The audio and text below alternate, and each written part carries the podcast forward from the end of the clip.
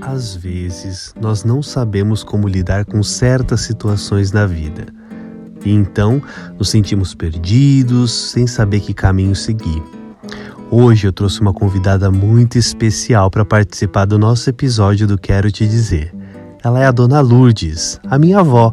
Pois é, vocês vão conhecer uma história de superação e de muitos desafios que ela teve que enfrentar ao longo dos seus 85 anos. Hoje eu tenho o prazer de recebê-la aqui e apresentar essa história tão bonita que ela construiu.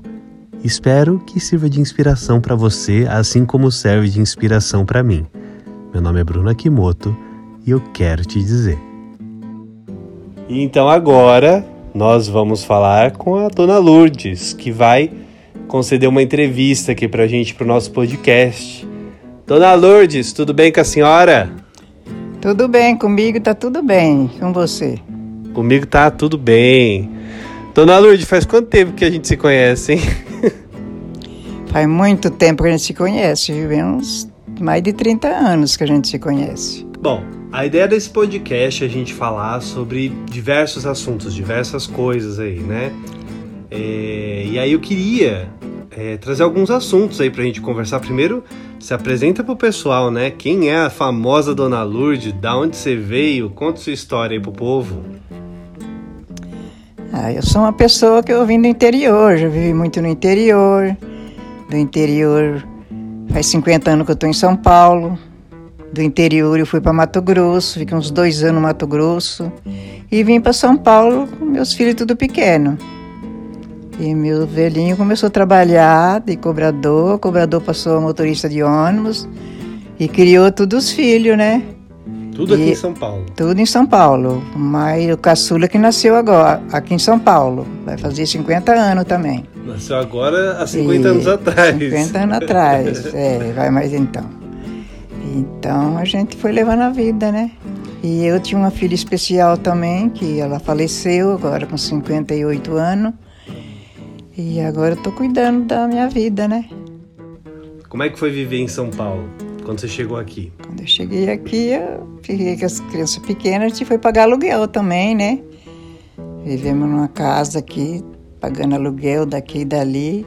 E depois, quando as crianças foram crescendo, tudo foram casando, e a gente ficou, compramos uma casinha na prefeitura. E e a gente foi se virando. O que, que você fazia aqui? Aliás, como que você conheceu seu marido, senhor Antônio? Antônio Akimoto, né? É, Antônio Akimoto. Conta aí, como é, como é que foi essa história de quando vocês se conheceram? Tinha uma história de uma, de uma cabra aí que ficou presa para trás. Como é que foi essa história aí? Ah, esse daí a gente começamos a se gostar. Até eu namorava com uma família de italianos, sitiante e tudo. Aí eles vieram morar perto de nós e a família dele era fraca e tudo. A gente morava assim, passava um rio no meio, tinha minha casa do lado de lá e eu do lado de cá. E a gente ficamos se conhecendo. E a gente tinha poço, puxava água no poço, eles tinham animal, eles vinham dar água para os animais. O meu namorado, ele, esse que é meu marido, ele trabalhava com os animais, tombando terra, fazendo uma coisa e outra. Então ele cuidava dos animais. E a gente foi se conhecendo. Quando ele ia levar o animal no pasto para pastar, para trabalhar no outro dia, eu ia buscar a cabrita. Aconteceu de quando eu ia levando a cabrita, que com a corda, põe no, na, no ombro. Quando eu chego em casa, a cabrita ficou no pasto, eu cheguei em casa, lá em casa, fiquei morrendo de vergonha. a cabra ficou para trás? A cabra ficou para trás, eu acabei de chegar, quando eu ia, eu e meu namorado. E toda vez que ele ia entrar dentro de casa, eu tinha que olhar para trás. e eu olhei para trás, a cabrita não tava. E, aí? E, e, quantas vezes que eu pegava, pegava água no poço, punhava a lata d'água nas costas e subia a escada para entrar dentro de casa. É. Eu fui para trás para ele e a lata caiu lá no cozinho, esparramou água com telada. Meu Deus, só para só olhar pro velho? Só para ele. Olha só. E a gente namoramos escondida, assim, ele na casa dele, eu na minha. E minha mãe até sabia que eu gostava dele. Aí nós ficamos se gostando, minha família não queria, a gente foi e fugiu.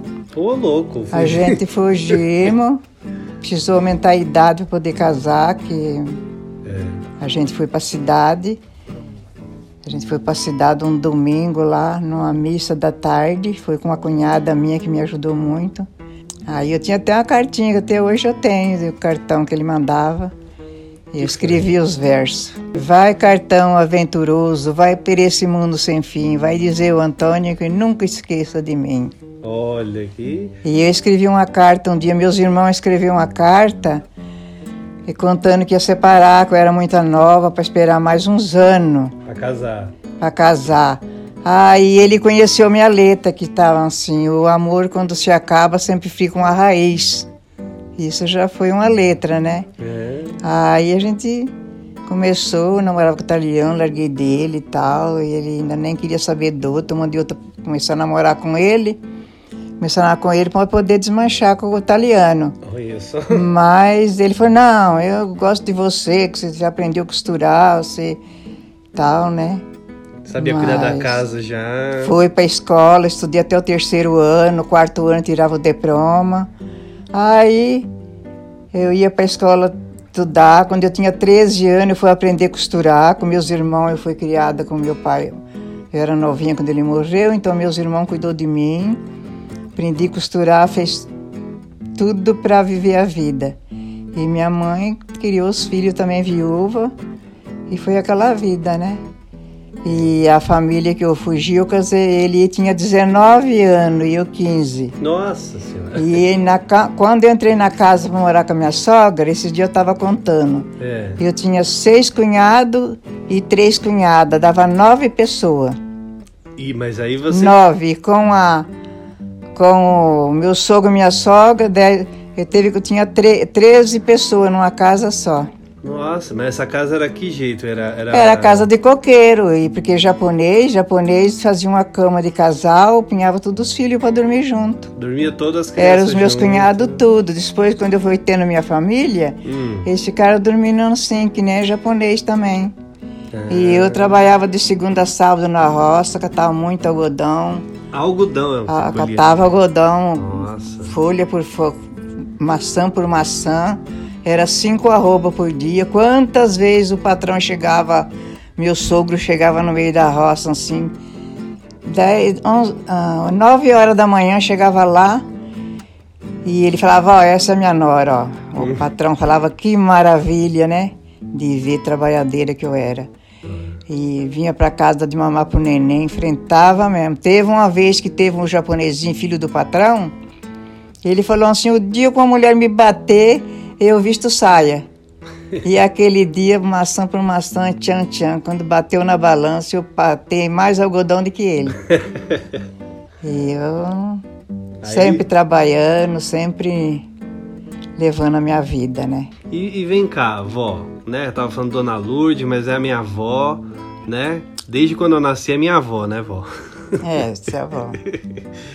Ô, vó, é, e comparando aí o a vida de antes com a vida de hoje, muita coisa mudou? A senhora consegue ver muita coisa diferente de como era antes, como era viver a vida antes e como é viver hoje? Ah, antigamente você. Tudo era alegria, estar tá na roça trabalhando, vinha pra cá, tomar seu banho, dormir, levava trabalhar, vida, fazia levava comida. Levava numa boa, assim, levava, levava comida na roça, vinha pra casa, lavava ovo no rio. Não é que nem hoje em dia que aquela brigueira danada. Eu também me casei, não era uma mulher que vive brigando, não. Não brigava com o marido? Não brigava com o marido. Ele chegava, tinha comida na mão, assim, comia, já tudo bem. Se a gente estivesse discutindo qualquer coisa, chegasse uma nora, qualquer pessoa, já não brigava perto dos filhos. E foi levando do Mato Grosso. Do Mato Grosso, os cunhados veio tudo para São Paulo. Os cunhados veio para São Paulo e meu sogro, como era criado que eu morei sempre com ele, que ele ficou viúvo e eu comecei a cuidar dele também, que ele pedia fazer comida para ele, que ele gostava de, quando eu nascia criança, para ele comer o macarrão que eu fazia. Aí os outros irmãos tudo vêm para São Paulo, vêm para São Paulo, o que, que eu faço as criançadas? Aí viemos para São Paulo, do Mato Grosso, para ver se é uma barça lá. E foi aquela vida. Depois viemos para São Paulo, né? Mas, mas, a, vida, a vida era boa lá? A senhora gostava da vida que tinha lá? Tinha que ser a vida, né? Era que sofrido, era sofrido, mas...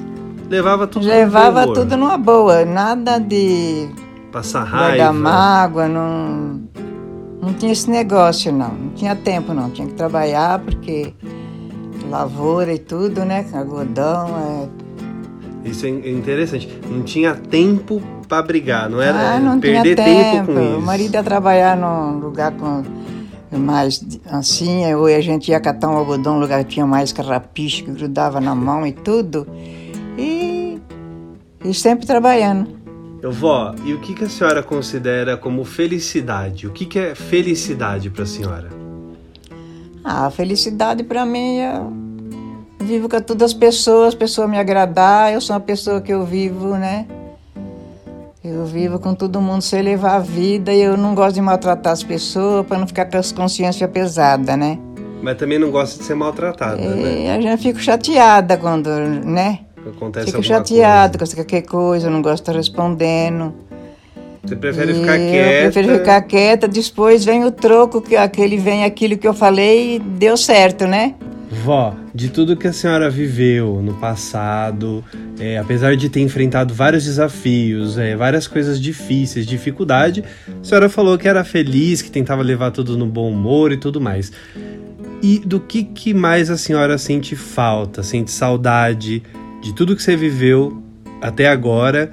O que, que mais a senhora sente falta, sente saudade? Ah, sentia falta do meu marido, que faz 22, tanto, 22 anos, quase 23, que faleceu. Depois vem o outro filho que mataram, né? Mataram o filho. E a vida vinha vindo, vinha nascendo neto, vinha daqui dali, depois foi nascendo os bisnetos, os filhos foram, né? Foram casando, vem bisneto e tudo. E a vida foi puxando, né?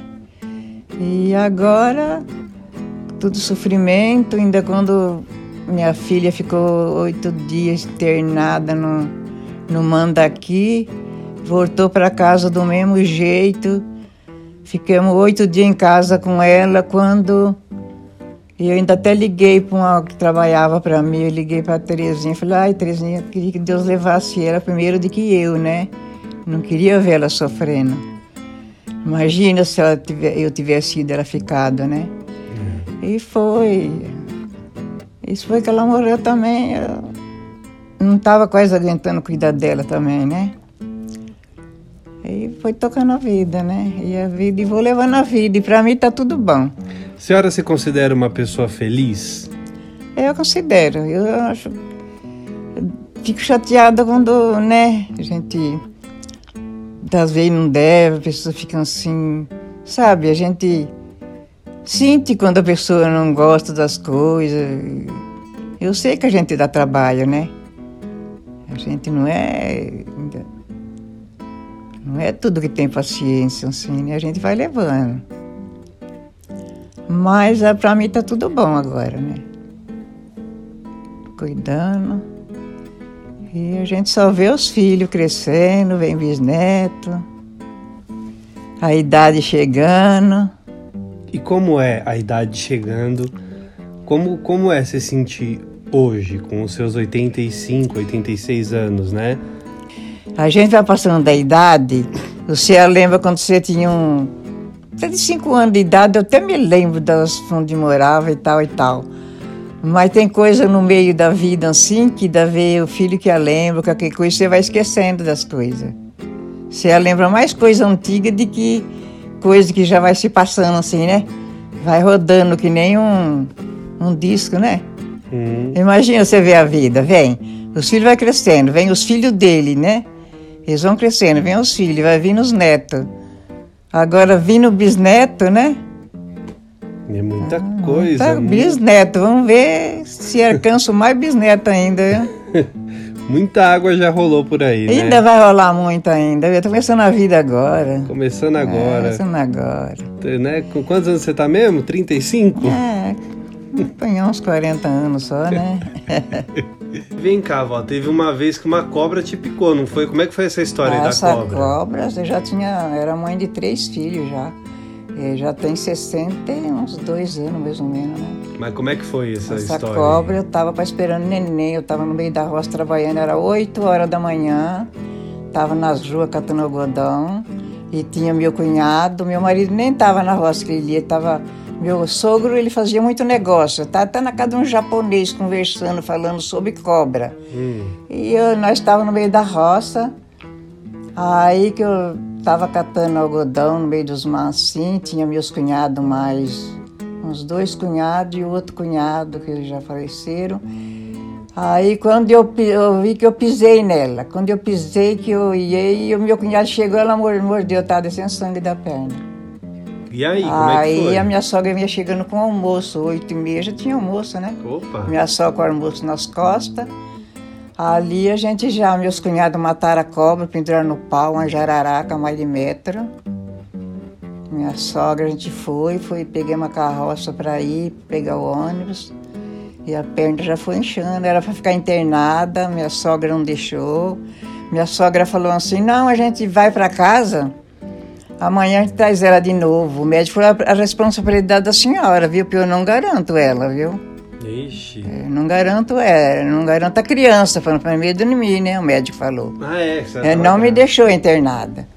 Ainda passamos num, num conhecida dele que morava em Dracena, na cidade.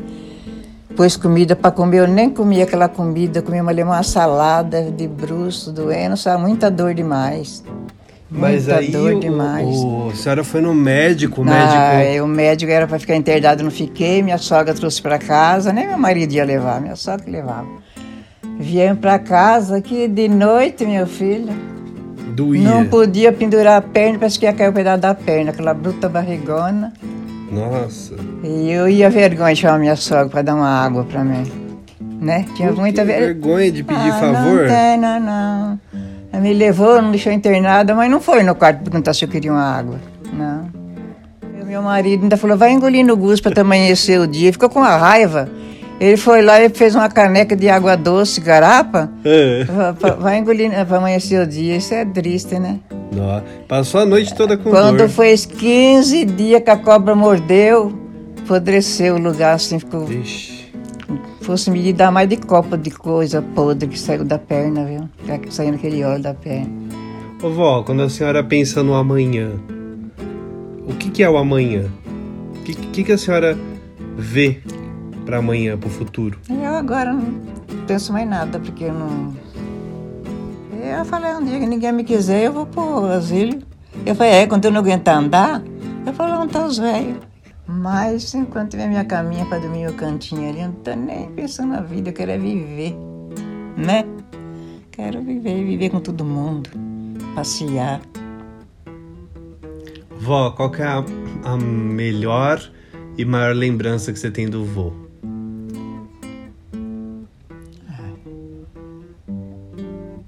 Nós, nós não discutia, porque o negócio era tudo comigo, né? Hum. Uma pessoa que eu. Só um dia aí que na casa lá. eu, puta, me deu uma raiva aquele dia. Eu catei o. Eu ia no Lago da Parada, ficar na fila, comprar carne para um dia de saldo. Comprando carne, cheguei em casa fazendo a comida, ele lá em roda me enchendo o saco. Enfezei, menino. Eu catei ele aqui assim, eu saí empurrando ele, com a faca na mão ainda, mas não. Tá, tava cortando a coisa, né? Mas não tava a intenção de enfiar a faca, matar que nem hoje em dia, não. Eu enfiei a mão no pescoço dele assim, fui levando lá no quarto, ó. Forcando ele. Aí a Elza saiu na porta do quarto pra brigar com o velho. Quando o pai foi pra bater nele, ela fechou a porta do quarto, sabe? sabe como é que é Akimoto? Sangue, sangue do Akimoto. difícil, né? Sangue do Akimoto não é fácil, não. Mas ele era difícil, viu? E não teve uma vez, conta a história aí do.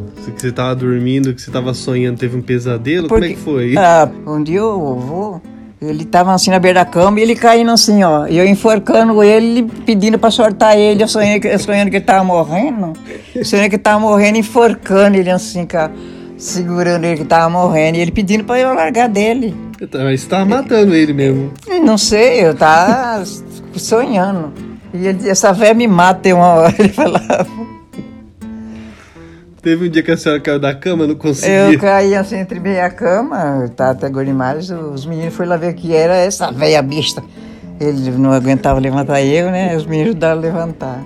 E qual- como foi a história ah, do dia que ele foi trabalhar e tinha uma berinjela no- na, na bolsa dele? Como é que foi essa história aí? Ah, tá todo mundo, festa lá em casa. A casa sempre, quando eu morava aqui no aqui embaixo mesmo, eu fazia feijoada de, dois quilos de feijão, com a família chegava o dor de longe, tudo, era tudo na fila para comer comida, né?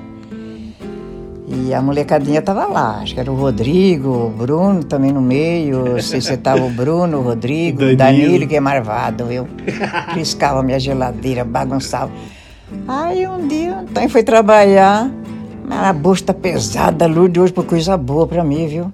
Pesada a bolsa, foi embora trabalhar. Quando ele vai comer, tinha pepino, berinjela, abóbora. Nossa. Ele pegou, trouxe de volta, né? Sabe o que foi? É. é que nesse dia eu tava brincando com o Danilo de mercado. De mercado, né? Aí a gente tava fazendo nossas compras, entendeu? Pegamos as coisas e botamos na bolsa. Eu ainda que... falei, eu não sei se foi o Bruno ou o Danilo, porque o Danilo foi, foi marvado desde pequeno, viu? Agora a avó vai contar uma história que marcou a vida dela. De quem? Que, a sua, que consagrou ela como a avó pelada famosa da internet. Ah, a história que todo mundo quer ouvir. Cagou no maior. Você já sabe, né? A história. Agora é a hora da verdade. Não tem nada que esconder dessa vida, não é verdade? Já viveu tanta coisa, já carregou saco de, de arroba de, de algodão nas costas, já criou quantos filhos? Não sabe nem quantos filhos tem. Mãe de oito filhos. Não sabe nem quantos filhos carregou, já enfrentou a dengue, já superou a mordida de cobra, já mas... já operei da hernia. Já fez, vixe, já passou por Já fui mordida de cobra. Já um cachorro me mordeu meu braço também, que eu fui, tava chovendo, eu fui dar comida pro cachorro do Talino. Agora, vamos lá, o povo quer saber. Qual é a história do maiô? Do maior que eu ia, eu ia saindo para academia, tomei uma lotação, quando eu disse que eu esperei outra lotação, e a lotação não chegava e eu não sabia o que fazia. Se que eu fosse na lotação, eu ia me sujar tudo. Aí não deu. Quando eu vi que não dava, então meu filho falou, por que, que a mãe não foi na casa da filha? Eu falei, não dava tempo subir a escada. aí eu peguei, então, passou, tava... aí táxi veio, eu catei o táxi. Já tava de maior. Ele tava de maior e tava olhando quanto tava dando daqui dali que chega. Indo pra e academia. vai daqui, vou pra academia, eu paguei o cara lá e. Desesperada, Desesperada, já. passei Suando, frio. Dei a carteirinha lá, atravessei a catraca daqui, dali, foi. Zíper, né? E já foi salvando a carta para voltar para casa. E não teve mais jeito, tirei a brusa para salvar e foi parpando, tava quentinho assim. Eu peguei e deixei, foi descendo, aquela coisa tá quente. Aí depois, menino, precisei pegar, limpar tudo aquelas grades, sabe? Cagou no maiô? Caguei no maiô, ainda bem que tomei aquele banho gostoso. Cheguei adiantado na academia, tomei aquele banho tudo, mas não falei nem pra ninguém. Ah, ficou né? segredo. Segredo. Lavou, mas eu bem lavadinho. Tinha toalha, sabonete, tem, falei para as colegas. Depois passou uns tempos, eu fui e falei, né? é. Não podia nem dar um peido mais, que eu opa! Opa, é. vai cagar no maiô de novo. É. Mas tem muita é. gente cagando no maiô por aí, viu? É, tem. Mas é duro, uma dor de barriga, viu? Essa é, foi outra, outra coisa que a senhora superou nessa vida. Nossa, ainda bem que o maior tava forte. Para falar tá quentinho, tava deixando, viu? Tava só descendo. Depois cagou pros parentes tudo, foi? Caguei pros parentes tudo. Oh, meu Deus do céu. Lavou bem lavadinho, mas a senhora não Lavou. enxerga do olho. Como é que foi lavar isso? Aí lavei ainda tava cedo, né? Pulou pra água depois. Pulei pra água. Eu queria que a senhora deixasse um recado aqui para as pessoas que estão ouvindo a gente é, um recado, sei lá, um recado que você quer deixar para o mundo, para as pessoas ao seu redor, é, pensando em tudo isso, em tudo que a senhora viveu, descobriu o que é felicidade, o que é tristeza, decepções e tudo mais. Que recado para o mundo a senhora quer deixar?